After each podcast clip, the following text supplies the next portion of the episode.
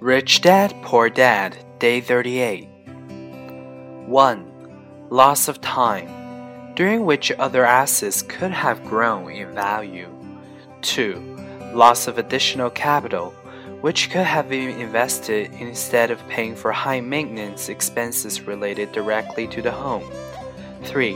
Loss of education too often, people count their house and savings and retirement plans as all they have in their asset column because they have no money to invest. They simply don't invest. This costs them investment experience. Most never become what the investments world calls a sophisticated investor, and the best investments are usually first sold to sophisticated investors, who then turn around and sell them to the people playing it safe.